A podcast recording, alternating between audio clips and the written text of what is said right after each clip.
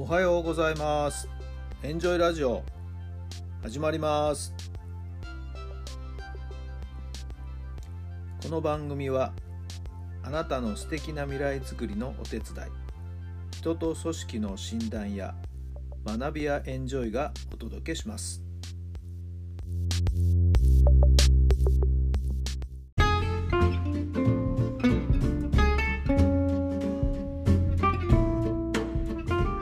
皆さんおはようございます。あなたの心に火を灯すメンタルコーチベースボールコーチの設楽範弘太良さんです。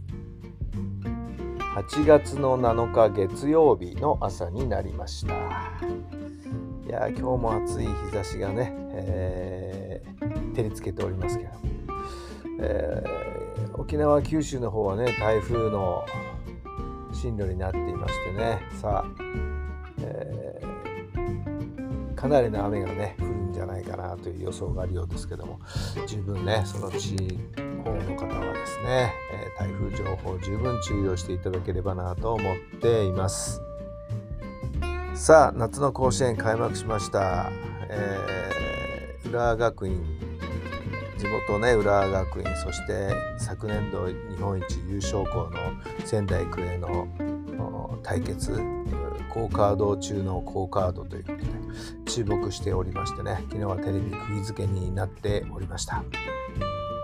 まさかの展開でしたね。あんな乱打戦になるとはね思ってもいません。ロースコアの戦いなのかなとも思っていましたけどはい。えーまあ結果的には立ち上がりの攻防というかな。あ裏学にしてみると初回の失点っていうのが結局大きく響いちゃったんじゃないかなと思いますけれどもね。それにしても浦和学院は頑張りましたよ。仙台育英のあのピッチャー陣からね9点を取るなんで仙台育英にしても9点なんて取られたことないはずですからね。はい、えー逆に浦和学院にとってもですね県内の戦いぶりを見ている限りはもう王者の風格でね、えー堂々としたプレーぶりをしておりましたけども、うん、なんか昨日のテレビを見てる限りで選手たちがねあれだけこうアップになって顔が表情が映りますけども。なんかやっぱりやっぱり高校生なんだなっていうねそんな感じもしたんですけれども、え県内埼玉県内で戦ってる時の顔つきとはちょっと違ったかなというね。感じですね。やっぱり全国のレベルの中で、えー全国の舞台で戦うっていうことでやっぱりあの雰囲気っていうのは、えー空気というのはやっぱそこにいる人しか分かりませんしね。いろんなプレッシャーやいろんなものがねあると思うんですよね。えー浦学の選手にしてもそういうプレッシャーを感じたそういう中での厳しい戦いというのはね予選を通してやっていなかったですからね。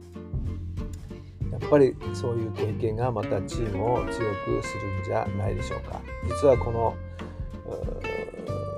浦和学院仙台育英の対決は5年前もあったみたいでね。5年前は現在の仙台育英の須江監督が監督になって初めての夏の甲子園だったようですね。そして浦学とだって確かスコア9対0だったと思うんですけどまあ一方的に敗れてしまって全国のレベルを肌で感じたね。やっぱりこのレベルで戦わないとという、はい、苦い経験が教訓となって残ったみたいですけども。片や今回はね、浦和学院森監督お父さんの後を継いで、えー浦和学院の監督になった今大会最年少監督だったかな、はい、その若さゆえっていうところもあったかもしれません、えー監督自身が全国の大全国のレベルで戦うための貴重な貴重な教訓をですね昨日の試合では得たんではないでしょうか。さああ末森若いそれぞれの監督さんがですねこれからの日本の高校野球をですね背負って立っていくんじゃないかな。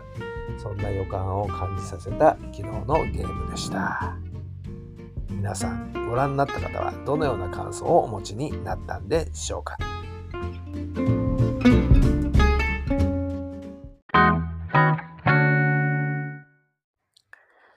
それでは今日の質問です。どんな思いとさよならしたいですか？どんな思いとさよならしたいですか？はい。どんなお答えが頭に浮かんだでしょうか？私の場合はね、頑張りすぎない。っていうこと。まあ、要するに、頑張ね、全力投球しない。少し力を抜いて、肩の力を抜いて、リラックス、リラックスね、ある人に言われたんですよね。設楽さんの50%ぐらいは、普通の人の100%ぐらいですから。あなたはいつも全力投球しすぎなんですよね。もっと力を抜いて、力を抜いて。えー、そんな風なこともアドバイス最近受けたんですよ。まあそうだなと思いながらね。いい意味でいい加減に、良い加減にやっていこうと、そういうふうに思っています。まあ参考になれば幸いです。さあ、あなたはどんな思いをさよならさせるんでしょうか？さあ、今週も1週間始まりますね。場合によってはもうお盆休み取ってる方も出てくるのかな？はい。それぞれのいろんなご予定があるかと思いますけども。さあ、夏休みもまた中盤に差し掛かってきましたね。毎日毎日ぼさっとしているとあっという間に過ぎてしまいますからね。はい。大事な大事な時間です。今日も素敵な素敵な時間をお過ごしください。今日も聞いてくださってありがとうございます。それではまた明日。